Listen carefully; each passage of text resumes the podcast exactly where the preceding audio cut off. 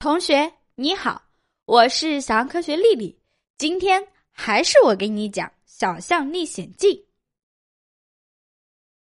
小象们和穿山甲非常紧张的看着远处的大熊，不过大熊没理会他们，他向着另一个方向去了。大家都松了一口气。这熊真吓人！说着话的功夫，塔克像是看到了什么，嘿。这里有蘑菇，只见一棵大树底下生长着一些蘑菇，别吃！穿山甲制止了小象们。看看颜色，很大可能是毒蘑菇。好吧，这可真遗憾。穿山甲带着走到了森林的边上，告诉他们前面有小镇。小象们向穿山甲道谢和道别，然后向小镇里走去。哎呦！谁这么不长眼睛？一个急匆匆走路的男人和塔克撞了一下，男人怀里抱着的盒子掉到了地上，塔克也摔倒了。不好意思，我有点着急。男人来不及管他的盒子，先扶起了塔克，向三只小象道歉。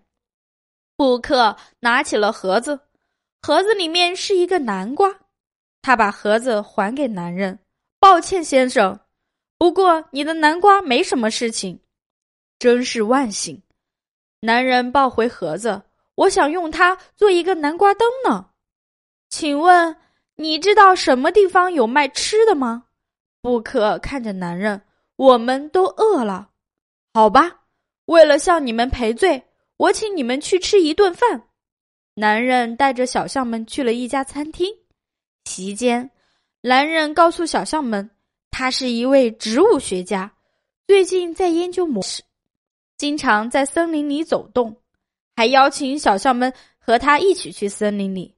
我知道有一种草，一碰就会害羞的低下头去，似乎就在附近的森林里。你们愿意等会儿陪我一起去看看吗？布克和利克同意了。男人说着，点了一根烟，饭后一根烟。赛过活神仙，不过这惹得小象们剧烈的咳嗽了，尤其吃太快正打嗝的塔克，他边打嗝边咳嗽的样子还挺好笑。哦，抱歉，我不该让你们吸二手烟。男人掐灭了烟头，打开了窗子，来，让我们休息一会儿吧。三只小象看向窗外，一堆灰褐色的小鸟挤在一团，叽叽喳喳。然而，听清他们在吵什么之后，他们却想要拒绝和这个植物学家一起去森林的请求了。小鸟们在喊：“骗子，骗子！”想知道后面发生了什么吗？下周周一记得来这里听故事哦。还想听更多故事吗？现在就搜索主播“小象科学课”并关注，每天都有新的知识。下周我在这里继续给你讲故事。